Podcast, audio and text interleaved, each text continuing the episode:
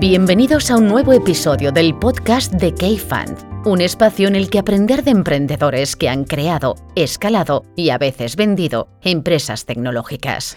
Buenos días a todos. Hoy tenemos con nosotros a Luigi Mayardo, ex VP of Sales de Wispy. ¿Qué tal estás, Luigi? Muy bien, muy bien, Jaime. Gracias por invitarme. Y vamos a hablar, eh, como os podéis imaginar, teniendo en cuenta el pasado de Luigi, pues de, de Enterprise Sales y sobre todo aplicadas al mundo B2B.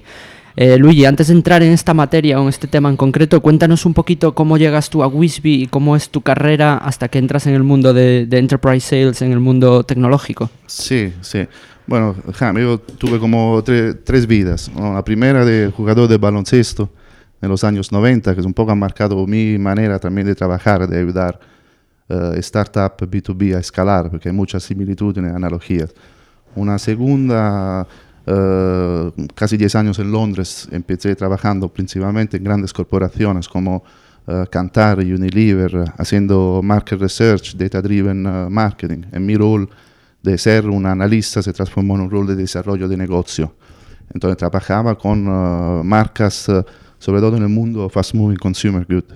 Y luego en el mismo sector me mudé en el 2010 a Finova, que era una compañía en el mismo espacio de market research con un algoritmo de machine learning, inteligencia artificial, uh, que ha sido un disruptor ¿no? en el mundo market research. ¿En qué año es esto? 2010. Yo era una compañía ya con una ronda C, 20 millones de dólares de, uh, de, de revenue, de annual revenue, ya todo escalado como proceso, como approach al mercado. Y yo desde Londres monté la primera operación en Europa. Y allí un poco donde lo aprendí todo, qué significa ¿no? montar una máquina que luego genera llegado a los 10, 20 millones, uh, sigue creciendo a un growth rate del 50%, luego la compañía fue vendida al Nielsen.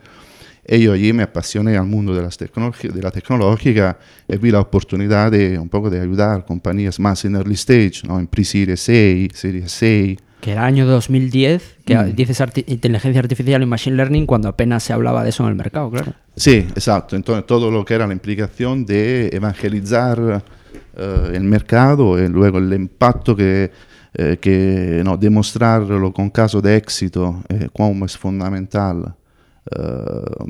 no, tener y presentar sobre todo el impacto del negocio, el impacto sobre el, business, pero fue un challenge que, que, que luego como ves está, un poco cambiando la industria. Y después estás en Afinova, decías que se vende a Nielsen. ¿Y cómo acabas en, en Barcelona y en Wisby? Acabo en Barcelona porque después de 10 años en Londres con mi background mediterráneo, soy, crecí en, en, Italia, en el sur de Italia, en Nápoles. Y luego decidí que... La playa de Brighton no era suficiente, ¿no? Bueno, más que la playa de Brighton era, era Central London, entonces uh, decidí que no, no quería pasarme el resto de mi vida eh, en Londres eh, tenía un poco una visión de una emprendedorialidad mediterránea, ¿no? de cómo se puede montar negocios exitosos eh, a nivel internacional partiendo de un país como España. Barcelona me encantaba en el periodo, entonces decidí mudarme a Barcelona, empecé a trabajar con compañías. ¿En qué año llegas a Barcelona? En el 2013 y luego en 2014 empiezo el viaje con, con Wisby. Eh, han sido tres años y medio de eh, no, escalar de, de, cero a una máquina de 25 y más de entre... ¿De 25 eh, personas? Sí, en equipo de, de sales, uh, demand generation, customer success, e, e la, ora una macchina de, de, no, de sales development entre el equipo en Que vende sobre todo en EMEA y abrimos también una oficina en San Francisco y tuve la suerte ¿no? en 2016, 2017 de pasar probablemente un 20-30% de mi tiempo a montar el equipo allí, a aprender muchísimo.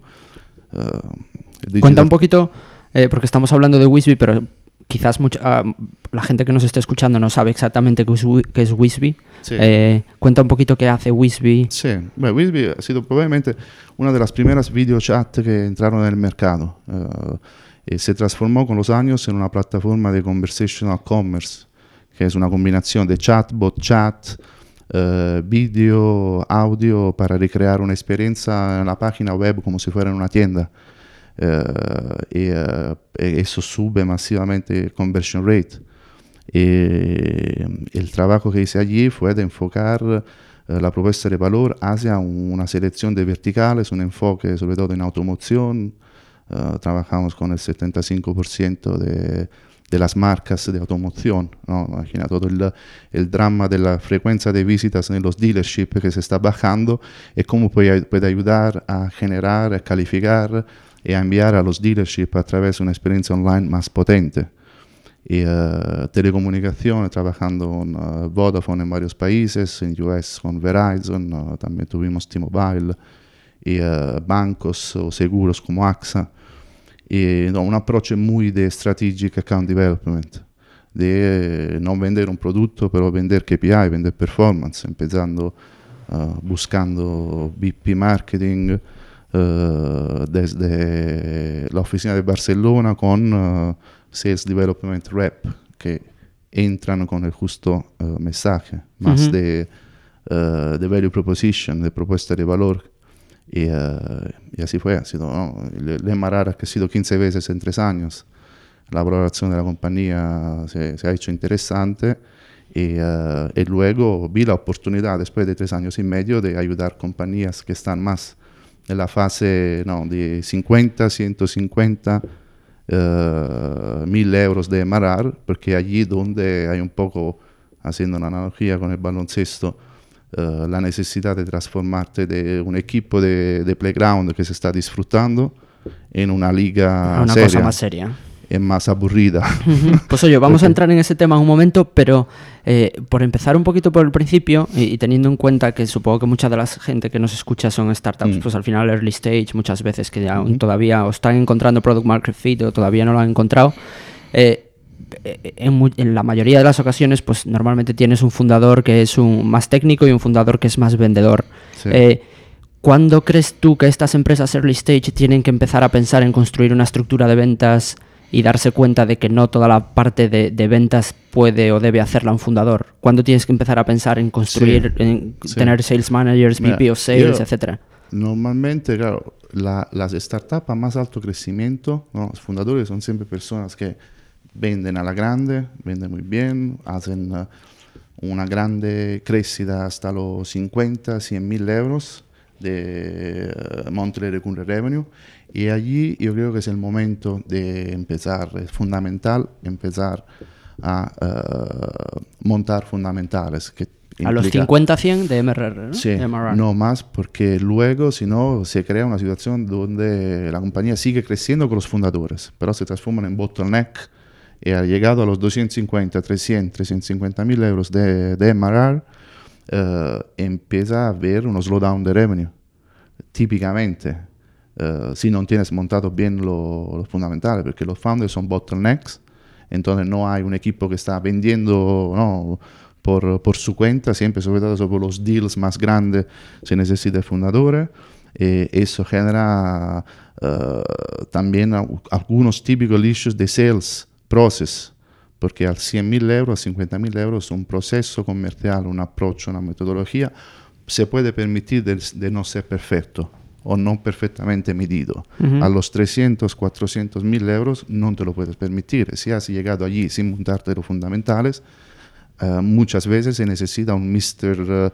Uh, Lobo, ¿no? un Dr. Wolf de, de Pulp Fiction, y no un, un, VP de venta. Entonces, los 50, 100 mil euros, mi experiencia son, son llave. O lo haces ahora o o tienes un problema en tres años, también de dilución. Y, y, por ejemplo, para los emprendedores que nos puedan estar escuchando y que se encuentren en esa etapa de, de tener entre 50 y 100 mil de, de, MRR, mm.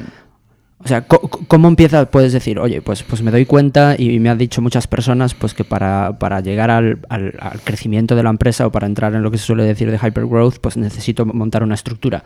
Pero, y, y, te, puedes, y te puedes parar a pensar, ¿y cómo monto esa estructura? O sea, ¿qué fundamentales tengo que, qué fundamentales tengo que tener controlados o por dónde comienzo a, montar una estructura? ¿Contrato un VP of Sales? ¿Dónde lo busco? ¿O empiezo por contratar un, un SDR o vendedores? ¿Cómo, cómo, ¿Cómo empiezas a darle forma a esa estructura? ¿Y qué fundamentales o qué partes clave crees tú que te tienes que fijar como equipo fundador? Bueno, Jaime, obviamente eh, es un poco, de un lado depende caso por caso, O sea, si tenemos que, generalizar, eh, no siempre la, la, decisión de... Aparte que hay una, una lack of talent enorme, y no es solo en España. Io stavo, parlando una, hace unas con Index Venture in UK o con OpenView Partners in Boston, che sono fondo de capital, un poco della, della, della liga, ¿no? dell'NBA, ¿no? para seguir la analogía con el baloncesto. E, e, ellos, cuando yo le pregunto, típica pregunta es, ¿cuál es tu challenge principal en tu, en tu, ¿no? en tu portfolio? Todo te contesta de la misma manera, la lack of talent. No, no hay que el mundo SaaS, sobre todo, se está un poco transformando en el currency, ¿no? un poco como era el e-commerce hace 10 años. Uh -huh. Entonces, no hay ¿no? talento suficiente para seguir. Entonces, ¿qué hago? Sigo buscando la estrella de VP, ¿no? a 100 mil euros muchas veces tampoco tienes los recursos. Para encontrar, budget, para, para encontrar, para buscarte un world class porque son, uh, claro, son budget uh, y sueldos y bonus y, y, stock option importantes. Entonces, en este estadio uh, es más importante tenerlo claro y empezar haciendo algo, haciendo que hay tres temas. Un tema es, es el tema de las personas. Cioè, entender quién no fichar más que quién fichar. A veces se hacen demasiados errores en fichar a la gente equivocada esto te genera en B2B, que es un negocio muy human intensive, it's not B2C, donde hay temas de viralidad, como antes decía, es aburrido. A mí me encanta, estoy apasionado, pero el B2B es algo ¿no? que requiere disciplina, algunas bases, proceso. Allora, hay un tema que es las personas. ¿Qué personas fichar? Seguramente al principio mejor empezar a buscar gente que te pueda llenar en manera calificada el top of the funnel. Los leads. Sí, no, Sales Development Representative.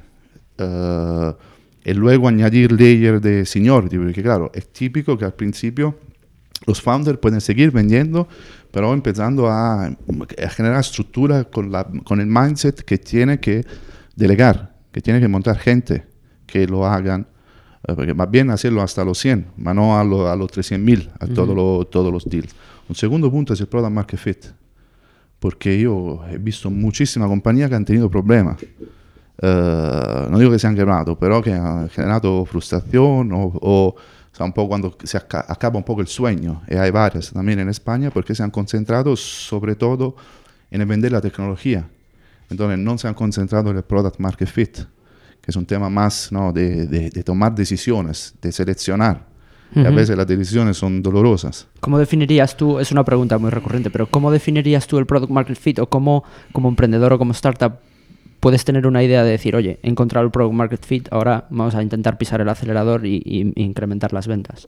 Si ya has llegado a 100.000 euros de Maimaral, significa que has tenido, estás teniendo un impacto en, algunos, en algunas áreas o en algunas industrias.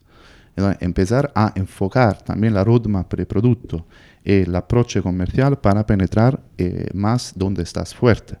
No, te decía antes el caso de, de Wisby. Wisby claramente generando un impacto en telco, en auto, pero también un, una plataforma de conversational commerce puede ser válida por muchas más, más industrias. Entonces, si tú quieres escalar revenue, montar máquinas, luego sí, con la idea de añadir nuevos verticales nuevos use cases, pero tomando, pero enfocándote.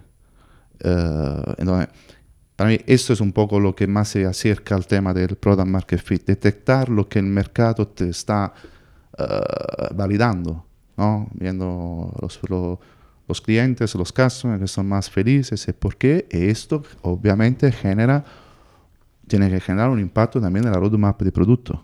Pero claro, hay el uh, downside, como tú dices, la mayoría de los founders son personas de tecnología, de productos y muchas veces eh, le costa uh, enfocarse.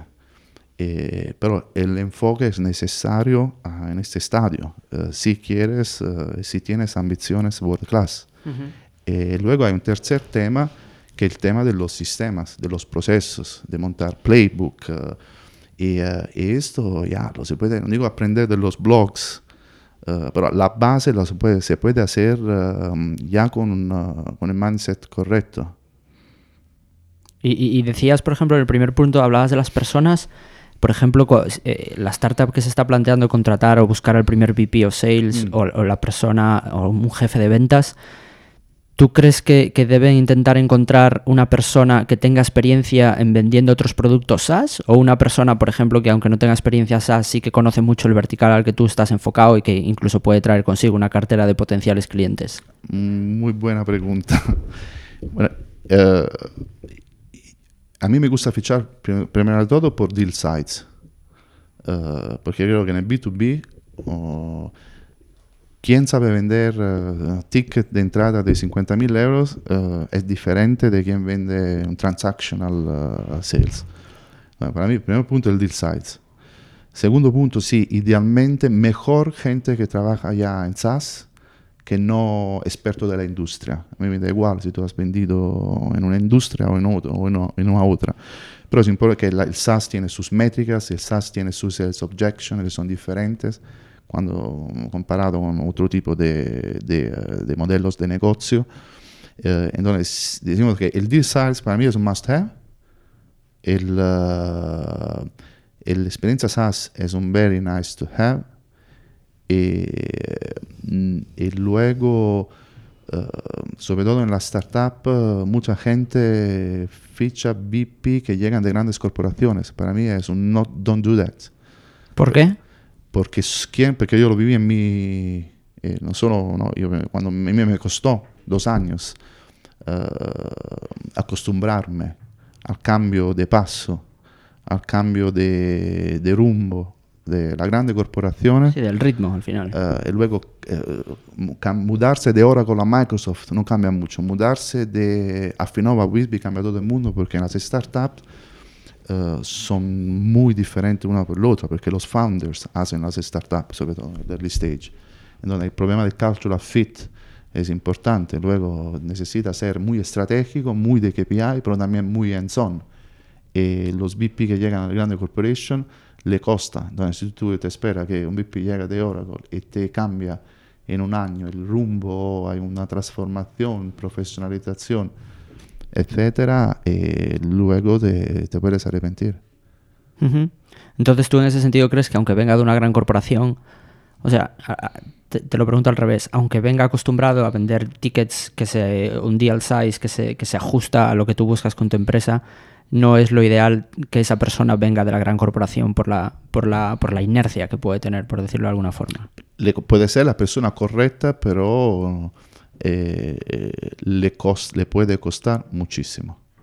Porque hay un tema de uh, cultural fit ¿no? que en las startups puede ser, una, no digo un killer, pero un delayer, un delayer no, importante en términos de generar impacto. Y, y, luego cuando poner un VP uh, a borde, uh, tienes ya que tener una mini estructura montada porque si te, porque un VP es, un, es caro, donde entran, está solo el VP, como el, Messi, no, yo soy más familiar con el Barcelona viviendo allí que no. no Messi sí, imagínate fichar Messi sin tener un Pujol o tener un Xavi. Uh, ¿Qué hace? Luego allí se genera muchas veces frustración porque en seis meses se espera que he fichado Messi, no han llegado los resultados. El B2B no funciona así. Cioè, se tiene que montar esas básicos. ¿no? Una estructura un, básica, dices, un mínimo, y después... Sí, por lo menos empezar con dos, tres SDR uh, y añadir un account executive y luego uh, en, uh, no, no tener, sobre todo si te vas más enterprise, perfiles híbridos. Eh, ¿Qué quieres una, decir? Que en un equipo, como en un equipo de baloncesto, tú has varios roles, ¿no? Ahí la, yo jugaba de point guard, shooting guard, eso era un poco, sí, ejecutaba, pero también hacía jugar los otros.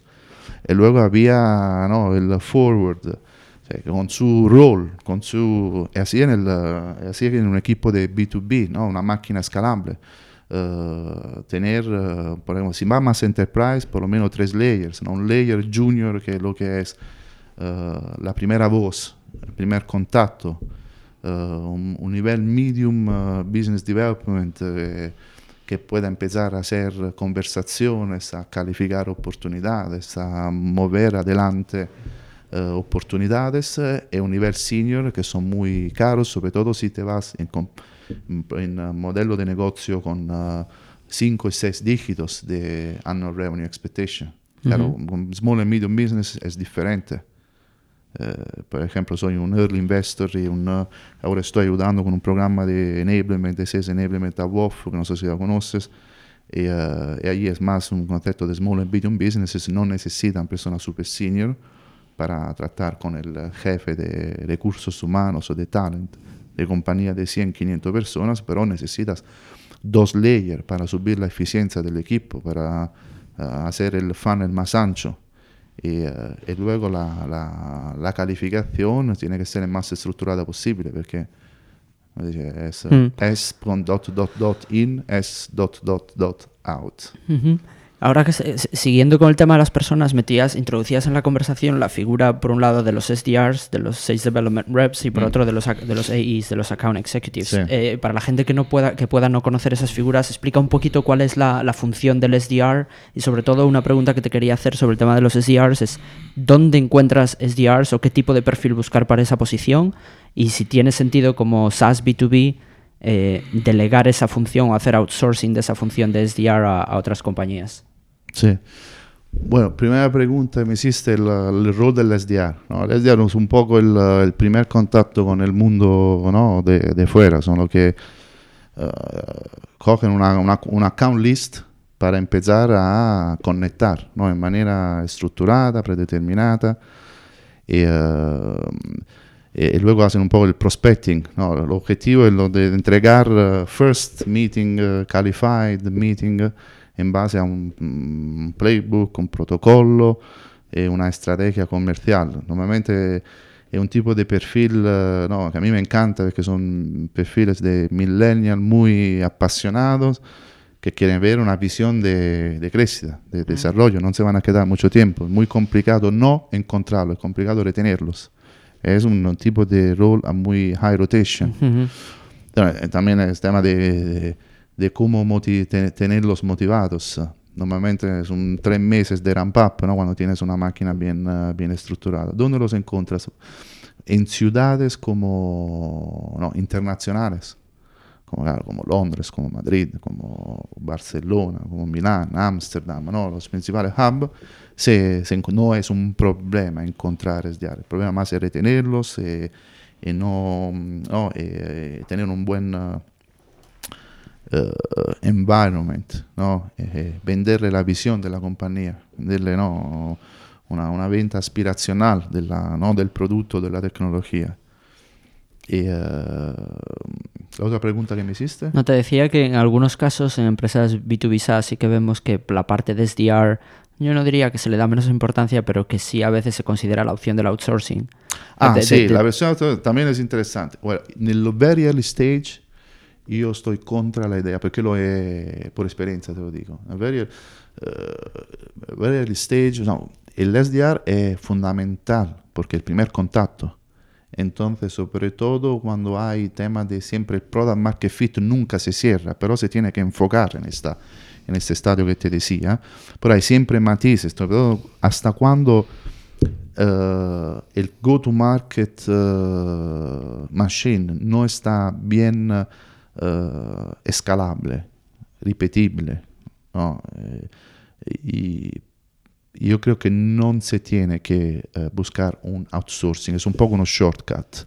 Cosa differente quando il product market, e, también dipende del, del claro, tipo de venta más transactional, software SaaS más transactional puede ser un poco diferente, pero al principio mejor siempre optimizar el pro, otherwise, sino como puedes uh, medir la performance y asegurarte que la performance del, del partner, del outsourcer, etc., uh, sea eficaz. Y luego tienes que controlar el mensaje. El mensaje lo controla solo si al principio, cuando se montan los fundamentales, uh, esto pasa en el mismo, no, al interno de la compañía. E idealmente desde un hub un único hub. ¿no? Por ejemplo, con Wisby montamos en Barcelona un hub al principio para vender en EMEA en Estados Unidos desde Barcelona, con todo el equipo allí en un floor, generando chemistry, generando uh, aprendizaje que luego se convertía en uh, evoluciones del playbook desde la email que se envía al elevator pitch porque cada uno escucha al otro eh, los SDR eh, están allí con los BDM, con el Business Development Manager, y también hay eh, los, no, los seniors, los directors, que cuando no viajan están allí y pueden dar feedback sobre la reunión que han hecho fuera de la oficina y, y al revés. Entonces, mejor montarlo internamente. Claro, hay un poco el challenge de encontrar y retener el talento. Y, hablábamos ahora de los SDRs y en cuanto a la figura de los AEs, eh, explica un poquito cuál es la figura del Account Executive y, te hago las mismas preguntas. ¿Qué tipo de perfil buscar para un AE? Eh, ¿Cómo intentar retenerlo? ¿Cómo retribuirlo? Para, una, para un negocio más enterprise, estamos hablando de tickets de 5 dígitos, de por lo menos que empiezan con 30, 40, 50 mil euros hasta llegar los 6 dígitos. Eh, claro, lo, lo, yo, a mí me gusta esta palabra de no de sales executive porque a la cara de un customer, un prospect, a mí me gusta hablar más de strategic account director. Es un poco lo que aprendí en Baffinova donde se, se, se, se, focaliza el approach comercial más en el tema de, desarrollo de la relación estratégica. Y hay gente que, claro, su task es cerrar deals, close deals. Y allí se tiene que fichar, buscar gente que, uh, proven closers, de, ¿no? que lo han probado, cioè, experimentado, que lo han hecho. Todo cuando quiere ¿no? acelerar. Ahora, otro tema es montarlos internamente. En parte en Whitby, en la primera fase, los, lo que son ahora los Strategic Account Director, eh, uno empezó, Johnny empezó como SDR, eh, Vanessa como BDM. Eh, pero esto luego tarda tiempo, depende de la, ¿no? de la, del objetivo de aceleración, del target de revenue. Uh, tuve la suerte ¿no? de poder experimentar mucho en, uh, en uh, Wisby, había no, founder con uh, un board con una cierta paciencia. Esto ha ayudado, pero si quieres escalar rápidamente, tiene que fichar closer proven, uh -huh. con por lo menos 7, 10 años de experiencia. Y, y, y ahora que dices eh, proven closer, eh, ¿te refieres, por ejemplo, volviendo a la pregunta del VP of Sales, proven mm. closer en ese tipo de, de, tickets o ese tipo de industria? En ese tipo de ticket es la cosa principal. Luego la industria, conocer no los contactos, porque quien uh, ficha por, porque tiene la cartera, luego el primer año va bien, el segundo año se queda sin cartera. Se queda sin cartera. Una cosa diferente. Eh, eh, um, y luego le tiene que dar tiempo, sobre todo cuando hay tickets de este tipo, con ciclos de venta, pueden ser de 6, 9 meses, tiene que ser uh, reasonable con las expectations, con las cuotas. Otro tema típico es que cuando empieza a llegar esta fase de 150 mil, 100 mil. Yo estoy encontrando muchas compañías que dan cuotas a los comerciales que, claro, no están basados sobre un histórico, porque la compañía todavía no están bien montado el CRM, etc. Y dan cuotas en base a la performance del founder, pero no funciona así. Eh, porque no, normalmente el pitch del founder no es un pitch escalable, porque es un pitch muy de producto, es un pitch muy de... No, es, su, es su alma. Y el pitch escalable es un pitch de tipo diferente, tiene que dar tiempo a eh, montar expectation de, de cuota eh, que sea un poco creciente, ¿no? El primer año un 50% de lo que luego el segundo año te espera como cuota at regime, ¿no? uh -huh. régimen, no sé cómo se dice en castellano. Y, y hablemos un poquito de, de, la retribución de los AIs o de los closers, o en general de toda la parte de ventas. Eh, ¿Tú crees que, que, el variable solo lo debe de llevar el closer? ¿Que también el SDR puede llevar variable en alguna ocasión? ¿Cómo se debe vincularse el variable también a la retención de la cuenta? Eh, por si hay churn en los dos primeros meses. ¿Cómo, ¿Cómo, ves tú la parte de la retribución y cómo lo teníais montado en Wisby? Ah, es una parte fundamental. Bueno, en Wisby, detalle, claro, no te puedo... No, no hace falta que cuentes detalles. Exacto. Pero puedo hacer un poco un, ¿no? un, poco un learning... Uh, uh, un poco solo los patterns, ¿no? Uh, primer punto, creo fundamental, es seguramente, yo creo que el, el bonus plan del equipo tiene que estar ligado a, uh, claro, resultado, no solo la parte de SAT, no, también la parte de BDM o de, de SDR, en principio, cioè tener una, no, commissions sobre el vendido, sobre el resultado, sobre la, la, ganancia, un poco para todos, claro, con escalón, ¿cómo se dice? Sí, escalonado. Escalonado. Uh, Entonces tú dices compartir esa comisión que no solo sea para el closer, sino también para los SDRs. Eso ya, pero depende también de la fase, porque, porque por ejemplo, quizá en una fase inicial donde tú estás montando y acelerando y quieres acelerar, como te decía antes, el objetivo quizá al principio es montar pipeline montar reuniones, reuniones quizá con eh, compañías más enfocadas para llegar a un ticket más alto. Entonces allí quizá el SDR, un, sistema de comisión por este, en esta fase sobre el número de reuniones hechas, no reservadas, porque siempre hay un no show o un, un uh, no target, pero reunión hecha con el justo perfil, en línea con un playbook, bien uh, no, estructurado que el, el, el, l'account executive pueda uh, rechazar las reuniones. Uh -huh. y, no, bueno, así, la primera fase, o sea, comisión para SDR sobre reuniones hecha. Luego, cuando la máquina empieza a estar ya más uh, montada, predecible, los KPI, etc., yo soy de la teoría así que, que um, de un X de comisión para el equipo de venta, este X de comisión se reparta. Claro, la parte más grande el, puede ser para el, closer. el 90%, el 80% para el closer y luego si hay dos tipos de roles, closer y SDR, si es más un uh, uh, transactional o uh, probablemente si, si, si, tendría que generalizar sería ticket en torno o menores de 1000, 1500 euros mensual eh, non necessita necesariamente un tres niveles, ¿no? Podría ser que un, un, SDR podría también trabajar un poco de qualifier un poco más avanzado, luego hay un BDM, pero sí que se reparten uh, comisiones sobre, idealmente sobre el revenue, al final es la ganancia, ¿no? Uh-huh. Ganar la liga, co- coger el budget, uh, que sea ambicioso y, y entonces todos están concentrados en el mismo objetivo. ¿Y esa comisión vincularla a la retención? Para evitar, por ejemplo, los clientes que, por ejemplo, pues, pues pueden hacer churn el primero o el segundo mes o, o, o no, o no vincularlo bueno, a la retención. El primer, segundo mes, claro, yo soy de la, un poco de la escuela que el SaaS, ahora el mercado, uh, el industria, las varias industrias se están acostumbrando al tema del, del SaaS. Un SaaS se vende con un contrato anual, sobre todo cuando empiezas a tener casos de éxito. Luego, hay casos donde entonces, para mí no, no, existe el concepto del churn al segundo, sobre todo cuando se va más enterprise, son uh -huh. contratos uh, anuales. Y luego, si acaso por alguna razón de negocio hay la posibilidad de ventanas de salidas o de, uh, no, de, no, de monthly roll-on contract, etc., sí, establecer, se tiene que establecer un periodo mínimo. No, si, si, se da, si se pierde el cliente antes de ese periodo mínimo, la comisión no, no, no, no, no se paga.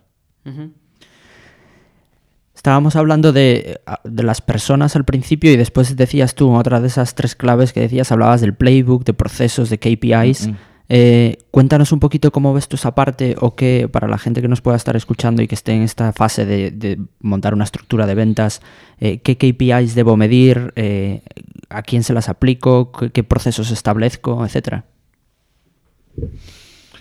Bueno, eso también es un, uh, es un tema que, claro, al principio la base uh, son, uh, no, para mí los KPI, un poco la, la obsesión del funnel. No, de las cuentas que entran por siempre más en el B2B Enterprise, yo creo que se, se tiene que enfocar un, un, funnel comercial en torno al, al account, no al lead, no a la persona, uh, a la cuenta.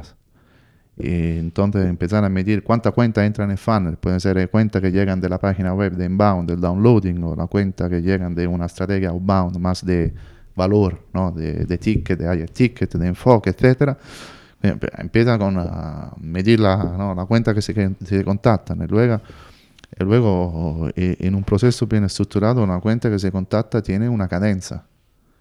Hay un, algo predeterminado que luego todo el equipo ejecuta, sea como mixed de, de, uh, de, de, de, point of contact, pueden ser vía mail, pueden ser call, una mezcla de call, etc.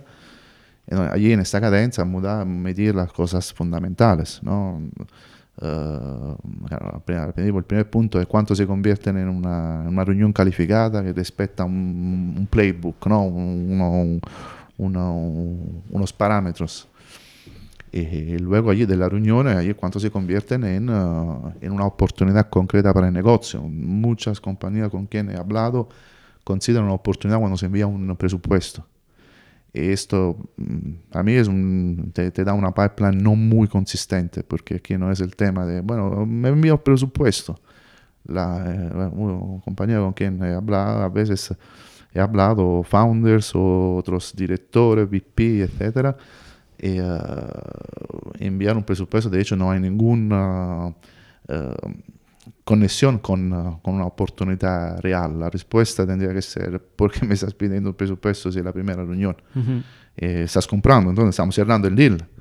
Eh, entonces allí definir bien qué significa una oportunidad y cómo medir los varios stages de, de desarrollo de esta oportunidad, que puede variar de caso a caso, de negocio a negocio, aunque hay criterios un poco generales que se pueden aplicar un poco en todos los casos.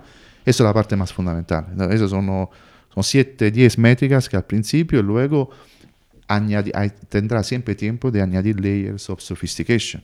Si te muestro el proceso en en 2015 y lo que es el 2018, hay un nivel de sofisticación que se ha añadido, eso es fisiológico, pero lo importante es montar las bases correctas porque luego esto es lo que te hace la el, uh, el proceso uh, escalable y los KPI consistentes, porque así puedes medir el histórico. Hay un par de temas que quería comentar también contigo, Luigi. Uno de ellos es el tema del pricing. Eh, eh, hemos, hemos, comentado tú y yo, hablado de esto muchas ocasiones. Eh, a nosotros, por ejemplo, que, que, que, invertimos en empresas early stage, sobre todo, de, bueno, tenemos un portfolio de 13 compañías y la, y la mitad aproximadamente son B2B SaaS. Un problema recurrente siempre es el tema del pricing. Sobre todo al principio, eh, la pregunta de cómo, qué pricing escojo y cómo lo escojo, en, en función de qué. Y después la segunda es, eh, el pricing es algo dinámico, pero cuándo lo cambio, cómo lo cambio, cómo lo comunico a los clientes, etcétera. Cuéntanos un poquito cómo piensas tú sobre el tema del pricing. Sí. Bueno, ha salido recientemente, no sé, ha salido recientemente un, uh, un estudio muy interesante. ¿no? De Pacific hecho, Crest. No, no de Pacific ah. Crest, la, un estudio de OpenView Partners, uh -huh. que lo han presentado en San Francisco al SASTER, esto del 2018, uh -huh. que te demuestra claramente que ahora la industria está validando los benchmarks, ahora hay mucho más benchmark, best practices. Uh, antes era más en el mundo de las opiniones, que para, para, mí siempre he tenido la opinión que en esta fase de early stage las startups son demasiado baratas, es too cheap. ¿no? A veces hay un tema también de casi de miedo, de, de, de, ir eh, eh, eh, habiendo trabajado por muchos años en grandes corporaciones, me está, hace un año con una ex compañera que ahora está en el board de Cantar, que decía, a veces no, llegan estas tecnologías que hacen las cosas 15.000 veces mejor como lo hemos hecho por 40 años, y luego entre ellos, después de la reunión, se ríen porque han pedido 4.000 euros, cuando algo que hubiéramos pagado 400.000 euros. Ese es un ejemplo bro, de, que da un poco el, el, el concepto, este ebook de OpenView Partner, que se puede buscar online, como un pricing study, demuestra que el primer problema fundamental de las startups, sobre todo en early stage, es que no dedican demasiada atención y energía a definir bien el pricing, a evolucionarlo uh, en su vida y, y, sobre packaging, cioè cómo montas el modelo de negocio para maximizar tu ARPA, tu revenue por account.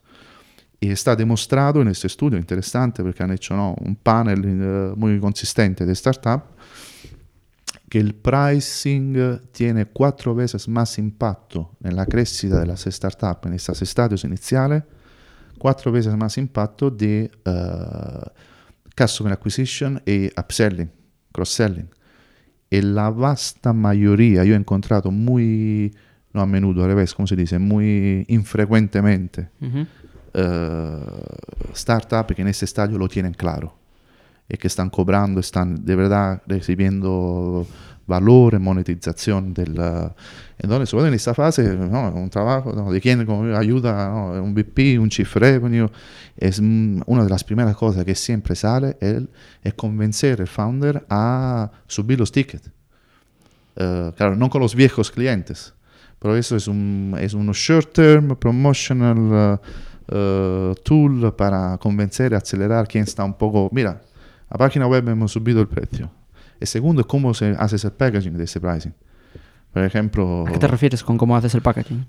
Bueno, puedes vender uh, con varios sistemas de pricing. Puede ser Ujú. una, una- un pricing per uh, licencia o puede ser un pricing grande porque estás pensando a tu ticket. Ahora dice, yo te, tú me pagas X, que son 100, que te incluye esto, esto, esto, te estoy vendiendo la tecnología. O otro sistema de, pri- de packaging eh, eh, me pagas por licencia, Ujú. por persona.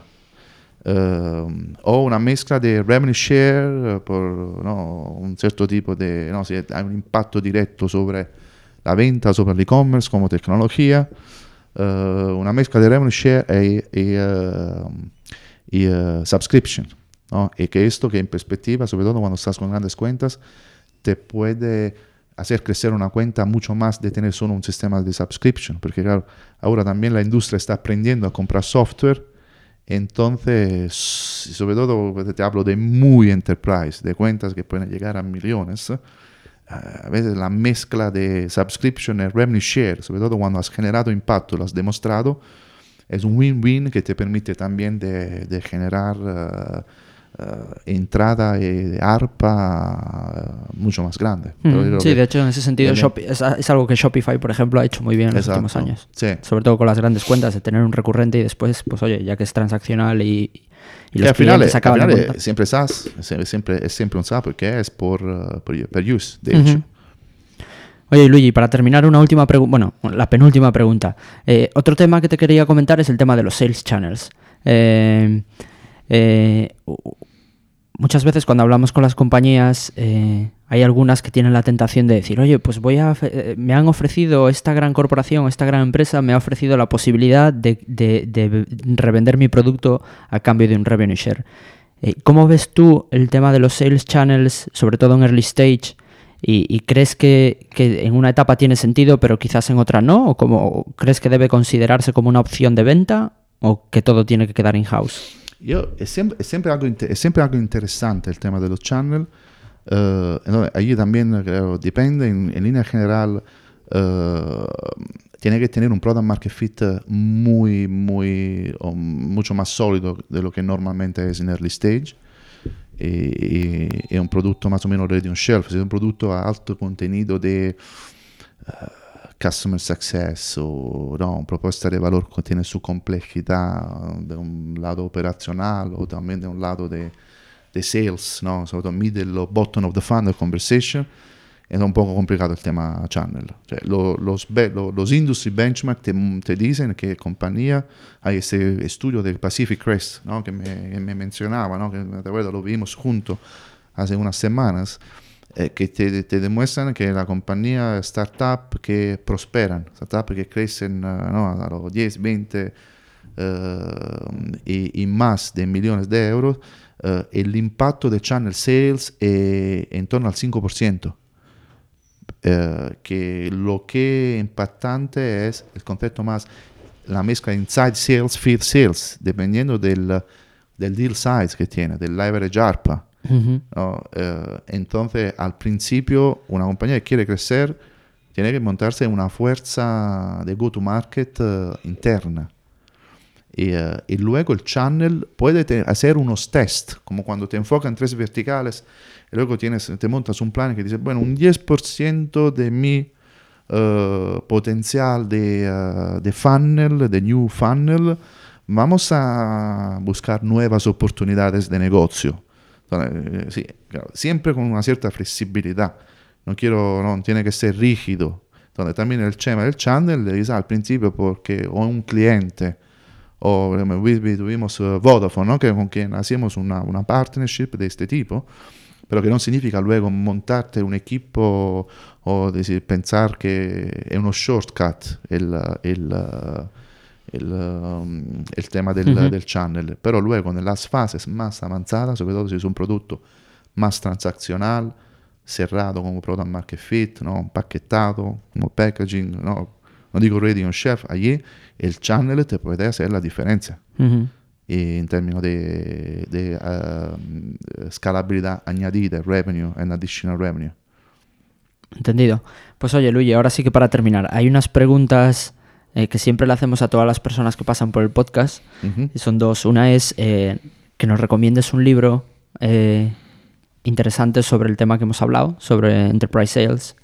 Y dos, eh, que nos recomiendes también a alguna persona que debamos traer al programa que no haya estado todavía. Eh, la prima pregunta, hay un, hay un libro de Lemkin, ¿no? que es el fundador de Saster, sobre la Jason escalabilidad. Lemkin, ujú. Sí, de Jason Lemkin, que no, lo recomiendo porque es un approach muy hands-on, ¿no? porque al final en B2B aquí no se trata de dar good, eh, good advice, ¿no? no, no es un mundo para consultores, es un mundo para quien lo ha hecho. Practical advice. eh, para quien lo ha hecho y, y sobre todo sobre eh, los errores de no hacer. Es un, es un libro interesante. La segunda pregunta que me hiciste era... Eh, que nos recomiendes a alguien para invitar al programa que no haya estado todavía. Puede ser alguien de, de Barcelona que tú conozcas y que, y que digas, es una persona interesante para que venga al podcast de K-Fan.